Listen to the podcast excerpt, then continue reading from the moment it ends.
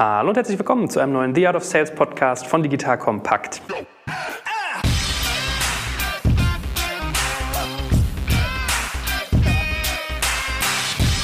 Mein Name ist Jörg Schmarek und heute machen wir quasi so eine halbe Fortsetzung vom letzten Mal. Das letzte Mal haben wir nämlich über Upselling und Cross-Selling geredet und dafür ja auch mal der Begriff Downselling, also wenn Kunden verschwinden.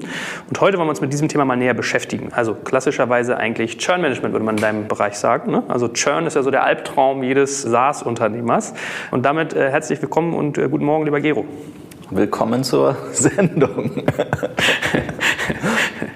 Ist doch so, oder? Ne? Churn ist ja so ein bisschen der Albtraum jedes SaaS-Modells und generell jedes Unternehmers. Wenn Kunden äh, verschwinden, außer es sind so richtig so die nervigen Kunden, die viel Aufwand für wenig Ertrag bieten, ist das ja eigentlich so der Horror schlechthin. Tipp ich nochmal, ne? Also bei, bei SaaS aber halt nochmal äh, ganz, ganz besonders fatal, weil sie halt Wachstum sehr, sehr brutal runterziehen und absenken. Ne? Wenn ich ein Subscription-Business-Modell habe, also von Abonnements lebe, dann ist der Albtraum immer der sogenannte Leaky Bucket. Ja, das ist der Eimer, der unten drin ganz dicke Löcher hat. Ich verliere immer mal Kunden oder Kunden reduzieren das Abonnement. Und idealerweise kommt halt das Wasser oben schneller in den Eimer rein, als es unten raustropft ja, oder rausläuft. Weil Vertrieb ist teuer, Kundenakquise ist teuer. Damit sich das Geschäft lohnt, müssen einfach signifikant genug Kunden dabei bleiben, damit sich das Modell trägt. Ähm, es gibt so eine schöne Rechnung. 5% Churn heißt, dass Kunden im Schnitt 20 Jahre dabei bleiben. 10% Churn heißt, also ein Zehntel geht weg, heißt, die bleiben im Schnitt 10 Jahre. Ein Fünftel geht weg pro Jahr, 20% heißt es, sie bleiben im Schnitt 5 Jahre. Das heißt, ich kann aus Churn direkt Customer Lifetime zurückrechnen und dann kann ich ja dagegen legen, wie viel kostet es mich an Aufwand, einen Kunden zu gewinnen und zu bedienen, versus was verdiene ich eigentlich mit dem Kunden. Und da ist es typischerweise so, dass wenn ich, ich sag mal, weniger als 10% Churn habe, idealerweise weniger als 5% Churn, dann habe ich halt langfristig ein hochgradig profitables Modell. Während wenn ich einen Churn von 20, 30 oder sogar 40 Prozent habe, dann wird es sehr schwierig, das Unternehmen profitabel zu bauen, weil ich viel äh, Geld in den Vertrieb stecken muss. Mhm. Es gibt ja von David Scott, äh, kennt ja jeder gefühlt mittlerweile, ein amerikanischer VC bei Matrix Partners, diese schönen Analysen, wo er mal den bekannten Hockeystick, also die, die Einnahmekurve aufzeigt bei 2,5, 5 und 7,5 Prozent Churn. Je höher man wird sozusagen, da wird aus dem Hockeystick mal ganz schnell so ein Besenstiel. Ne? Also da macht das dann keinen Spaß mehr. Kannst du für die, sag mal, die eher Laien vielleicht oder die mit manchen der Begriffe noch nichts anfangen, nochmal äh, kurz auseinandernehmen? Ich glaube, Churn mal sozusagen genau zu definieren, was das ist und dem gegenüber gehalten vielleicht auch Retention Rate, was ja immer in dem Atemzuge auch oft fällt, einmal kurz definieren und dann können wir ja munter einsteigen. Genau, also Churn ist natürlich zum einen, wenn ich Kunden komplett verliere. Ja, ich habe einen Kunden, der bezahlt mir 100 Euro im Jahr oder 100.000 Euro im Jahr und den verliere ich. Klassisch Churn. Und dann scheiden sich die Geister, ob man das nun Churn oder Downsell nennt, ist, wenn ein Kunde mir bisher 100 Euro bezahlt und jetzt quasi sein Abonnement reduziert auf 50 Euro, dann fehlen mir diese 50 Euro auch. Der Kunde ist weiterhin da, also ich habe sozusagen keinen Logo-Churn, aber ich habe Dollar-Churn oder Euro-Churn, weil mir halt Umsatz wegbricht. Dann rechnet man einfach, wie viel habe ich quasi zu Beginn einer Messperiode, also zum 1.1. sagen wir, an Umsatzvolumen und wie viel verliere ich dann in der Folgezeit entweder an Logos oder an, an Umsatzbetrag. Ähm, das definiert den Churn. Und andersrum gerechnet, Retention ist quasi 1 minus Churn. Ja, also die Retention Rate ist idealerweise größer als 90 Prozent oder noch besser größer als 95 Prozent kann man noch unterscheiden in Gross und Net Retention. Gross Retention exkludiere ich typischerweise die Upsells und Cross-Sells und Net Retention, da habe ich quasi alles in einem Bucket. Das heißt, Gross Retention ist dann immer unterhalb von 100 Prozent, weil ich alles, was neu dazukommt, ignoriere und Net Retention ist kann irgendwas sein von idealerweise größer als 90 Prozent, mindestens mal, hoffentlich auch größer als 100 Prozent und bei Top-Unternehmen dann halt bei 120, 130 Prozent. Wie entsteht Churn typischerweise? Der entsteht dann, wenn entweder der Kunde das komplett Falsche gekauft hat ja, und merkt, oh mein Gott, was ist das eigentlich, was ich da gekauft habe? Das passiert aber sehr, sehr selten. Der Hauptgrund ist, der Kunde sieht einfach nicht den Wert, den er in dem Produkt erhofft hat, zu dem Zeitpunkt, wo er es gekauft hat. Also er hat sich da irgendwelche riesigen tollen Ergebnisse oder Benefits daraus erhofft und innerhalb von sechs Monaten, zwölf Monaten oder was auch immer für einen Zeithorizont stellt sich das einfach nicht ein. und er sieht nicht den Sinn, dafür weiter zu bezahlen. Das ist der Hauptgrund. Und dann gibt es natürlich noch so andere, exotischere Gründe. Das Unternehmen geht pleite, wir hatten auch so tolle Kunden wie Q-Cells und Flecker und was es da alles so gibt, ja, was es halt nicht mehr gibt. Und dann bricht halt einfach der Kunde weg in dem Moment, wo das Unternehmen pleite geht. Man kann hoffen, dass aus der Insolvenzmasse noch deine Forderungen beglichen werden und that's it. Ähm, aber der Vertrag ist halt weg.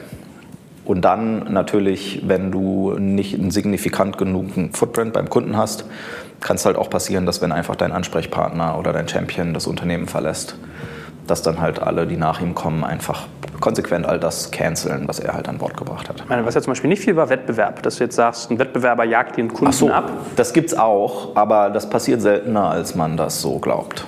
In manchen Bereichen ist halt super Commodity, also wo die Produkte super vergleichbar sind. Da kann einem das passieren, aber typischerweise haben die Kunden ja auch gar keine Lust zu wechseln. Also der Pain muss wirklich riesengroß sein, um zu wechseln. Und der erwartete Wert muss deutlich über dem liegen, was man heute bekommt.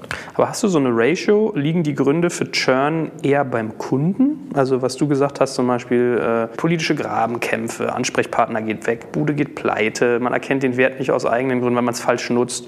Oder liegt es meistens eher dann wirklich am Produkt? Sollte man vor der eigenen Haustür kehren oder lieber schauen, dass die Kundenhaustür sozusagen ordentlich gefegt ist? In beiden Fällen muss man selber ran. Ja, also wenn der Kunde sich einfach zu doof anstellt, um das richtig zu nutzen, naja, dann muss ich ihm halt helfen und muss ihn dazu bringen, muss ihn zum Jagen tragen. Customer Success spielt eine Riesenrolle, die Leute auf den Pfad der Tugend zu bringen. Oder auch Consulting kann dort helfen, um Kunden in die richtige Richtung zu lenken. Also insofern, man kann immer an sich selber arbeiten und fragen, was kann ich als Beitrag dazu leisten. Und natürlich, das Produkt muss einfach tun, was es verspricht. Ja, also doof ist es, wenn man mit einem Versprechen für ein Produkt reingeht und dann funktioniert es halt aus irgendwelchen Gründen nicht. Oder es gibt irgendwelche banalen, doofen Dinge. Ja. Funktional funktioniert das Ding total top, aber irgendwie kriege ich die Single Sign-On-Anbindung in die IT-Infrastruktur des Kunden nicht gebacken. Ja. Und ich kann es dann nicht in der Form nutzen, wie ich es wollte. Das ist immer doof. Also in den meisten Fällen tut das Produkt schon das, was es auch tun soll. Kunden sind ja nicht doof, die gucken sich ja das Produkt an in dem Moment, wo sie es kaufen.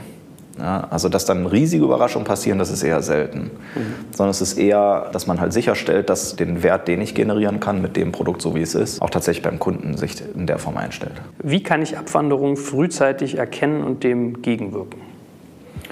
Also es gibt natürlich so ein paar ganz offensichtliche Indikatoren. Also wenn der Kunde aufhört, das Produkt zu nutzen, zum Beispiel. Ja? Also die Weekly, Monthly Active Users gehen dramatisch runter. Die Aktivität geht massiv zurück. Das ist natürlich ein ganz alarmierendes Zeichen. Dass entweder der Bedarf sich eingestellt hat, ja? ein Projekt ist zu Ende und die brauchen es nicht mehr. Oder sie haben es versucht und es war einfach, es hat denen einfach nichts gebracht und sie hören auf, es zu benutzen. Also das ist ganz offensichtlich.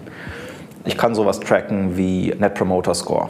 Na, ich frage die Leute einfach, würdest du das deinen Freunden und Kollegen weiterempfehlen? Wenn ich schlechte Scores bekomme, ist das ein ganz klarer Indikator. Ich rede mit Leuten.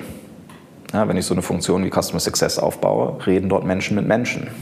Und zwar regelmäßig und fragen, wie geht's euch? Wie zufrieden seid ihr? Was können wir für euch tun? Wo drückt der Schuh? Gibt es irgendwelche Risiken am Horizont, die ihr seht, ähm, wo das Thema zum Stocken kommen könnte? Reden hilft. Wenn das Vertragsvolumen das hergibt, ist Mensch-zu-Mensch-Kommunikation immer noch das Allereffektivste. Dann kann es natürlich auch so ein bisschen exogene Faktoren geben. Unternehmen durchgeht eine große Akquisition oder Merger. Dann ist es manchmal so, dass im Rahmen dessen, nicht sofort, aber innerhalb von 12 oder 24 Monaten eine IT-Konsolidierung stattfindet. Man guckt sich an, was habt ihr im Einsatz, was haben wir im Einsatz, was ist das Bessere. In solchen Situationen will man sich natürlich dann frühzeitig positionieren. Ne? Und dann zusammen mit den eigenen Nutzern, die wollen ja auch nicht das System wechseln, macht man dann halt einen Masterplan. Wie segeln wir hier sauber durch die Akquisition oder durch den Merger durch? Ne? Solche Themen kann man immer frühzeitig angehen, wenn man denn nur genug Zeit mit dem Kunden verbringt. Ähm, es gibt dafür inzwischen auch ganz gute Tools, die einen dabei unterstützen. Das nennt sich dann Customer Success Management Tools. So das führende weltweit ist ein Tool von Gainsight. Es gibt ein Tool von Totango und auch wahrscheinlich eine Reihe anderer. Die Idee dort ist, dass du quasi pro Account, pro Kunde ganz viele Datenquellen anzapfst und quasi so einen Customer Health Score darstellst, ja, irgendeinen Wert von 0 bis 100. Also Usage-Daten gehen da rein. Da gehen aber auch Daten rein wie LinkedIn-Changes. Ja? Wenn deine Champions zum Beispiel innerhalb des Unternehmens das, die Abteilung wechseln, kann das halt sein, dass das für dich gefährlich wird ja? und dass du darauf achtest. Oder NPS-Daten, die du vielleicht misst mit den Usern des Systems zum Beispiel oder Usern des Produktes.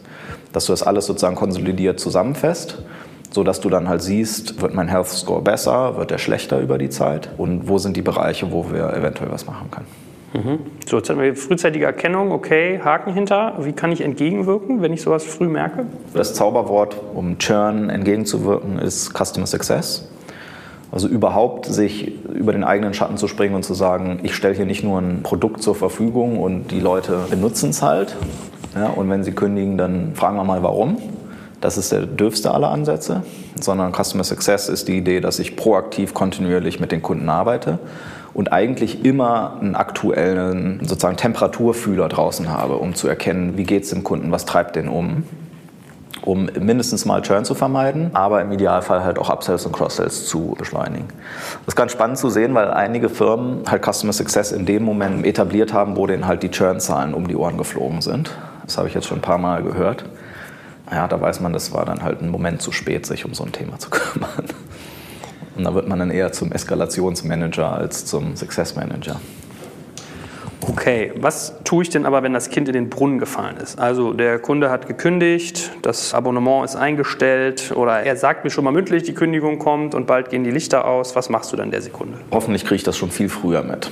Ja, also typischerweise gibt es vorher Frühwarnsignale, so nach dem Motto, ich sehe den Wert nicht. Ja, wir haben uns das und das vorgestellt, aber das sehen wir einfach nicht. Ja, sorry, das Produkt tut das, was es tun soll, aber irgendwie kriegen wir es nicht hin. Ja, das wäre so ein freundliches Signal.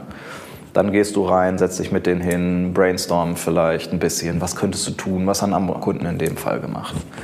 Oder wenn das Produkt einfach nicht tut, was es verspricht zu tun, und dann kriegst du so eine Produkteskalation, damit muss man dann auch erstmal umgehen. Überhaupt erstmal zu verstehen, was will der Kunde erreichen, haben wir da ein gemeinsames Verständnis davon, was von dem Produkt auch zu erwarten wäre womöglich Produktmanagement oder Entwicklung mit zu involvieren. Was ist denn da gerade geplant? Was machen wir denn? Können wir das vielleicht ein Stück weit anpassen, so dass es für den Kunden passt? Aber muss man auch immer ganz ehrlich sagen, es gibt auch Kunden, die irgendwann eine Erwartungshaltung oder schon immer eine Erwartungshaltung hatten, man hat es noch nicht mitbekommen, die einfach nicht zum eigenen Produkt passt. Ja, die wünschen sich da irgendwas oder haben sich da irgendwas reingeträumt, was du überhaupt gar nicht vorhast, was dein Produkt nicht ist. Und manchmal muss man sich dann die Frage stellen, mit dieser Erwartungshaltung, die der Kunde hat, vielleicht ist es auch besser, getrennte Wege zu gehen. Ja, sich einzugestehen, wir passen nicht zueinander. Das, was du möchtest, ist was anderes, als was wir darstellen möchten und ermöglichen wollen. Es wird nicht auf unsere Roadmap kommen. Wir werden nicht für dich speziell hier irgendwelche Sonderlocken bauen. Es wird einfach nicht kommen. Entweder du akzeptierst das und bist unglücklich oder vielleicht ist es für dich auch einfach besser, einen anderen Weg zu gehen. Ja?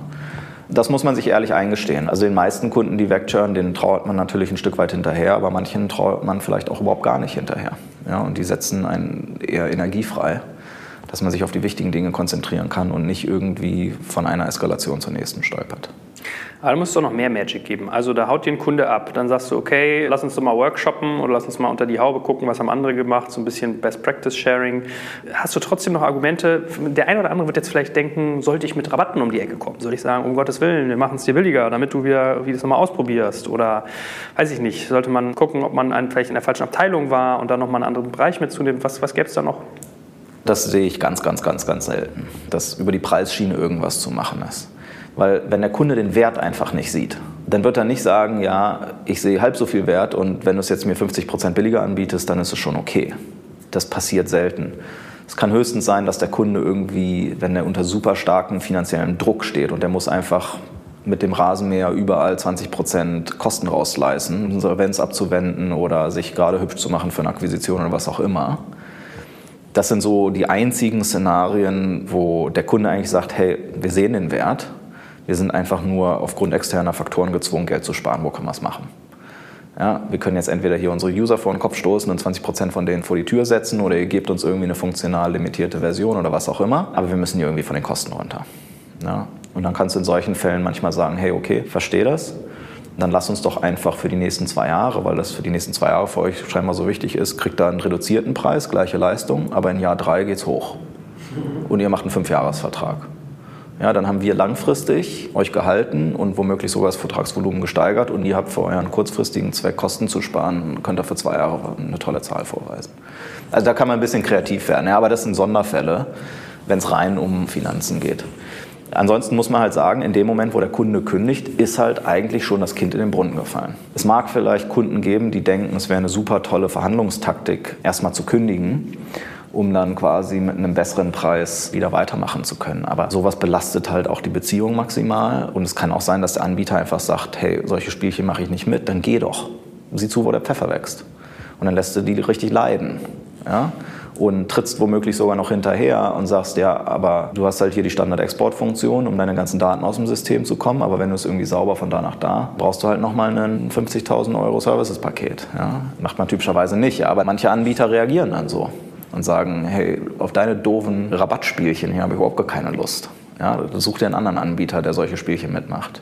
Das kann für den Kunden, und das wissen die, im schlimmsten Fall zurückfeuern, weil gerade größere Firmen, ja, wo du auch nicht diese persönliche Beziehung womöglich hast und wo du halt auch einfach nur eine Nummer bist, da kennen die alle diese Spielchen. Ja, und die wissen, dass wenn du ein Software-System hast oder ein Produkt jeglicher Couleur, was du brauchst, worauf du angewiesen bist, und du läufst auf die Klippe zu, dass du auch nichts hast oder nicht früh genug mit irgendwas anderem live gehen kannst. Wenn du halt auf Krawall gebürstet bist, wirst du das kommerziell gnadenlos ausnutzen. Vor allen Dingen, wenn du vermutest, dass dein Gegenüber dir einfach nur ein Schnippchen schlagen wolltest. Also insofern ist da mein Appell und auch das, was ich in der Realität sehe, ist halt eher dort durch und durch von Start bis Ende eine partnerschaftliche Beziehung dort aufzubauen und zu pflegen und ehrlich miteinander zu reden und zu sagen, hey, ich sehe einfach den Wert nicht. Entweder du hilfst mir, diesen Wert zu realisieren kommst du mit irgendwelchen schlauen Dingen um die Ecke. Oder wir müssen halt einfach reduzieren, weil wir es einfach kommerziell intern nicht darstellen können. Gut, also wenn wir es mit einer Partnerschaft mal vergleichen, dann ist quasi, wenn man schon die Trennung auf Probe hat, ja, ist das Kind in den Brunnen gefallen, da hilft also wenig. Ansonsten ist auf gut Deutsch Paartherapie in Form von Customer Success so dein Mittel der Wahl. Gibt es trotzdem noch so irgendwie Ad-Hoc-Medizin? Ja? Manche Leute denken ja, wenn Beziehungen nicht funktionieren, muss man Kinder kriegen, was ja erfahrungsgemäß das eher äh, erschwert. Aber äh, gibt es sozusagen so den Liebesurlaub für äh, gechurnte Kunden noch in anderer Form, außer dass man sagt, wir gucken mal nach Best Practices und schauen uns mal tief in die Augen, machen einen Workshop oder so? Dieser Liebesbooster muss schon viel früher passieren. Ja, du musst von Tag 1, wo du mit dem Kunden in Kontakt trittst, musst du dir darüber Gedanken machen, wie baue ich eine möglichst nachhaltige, möglichst werthaltige Beziehung mit dem Kunden auf und pflege das und baue das auch kontinuierlich aus.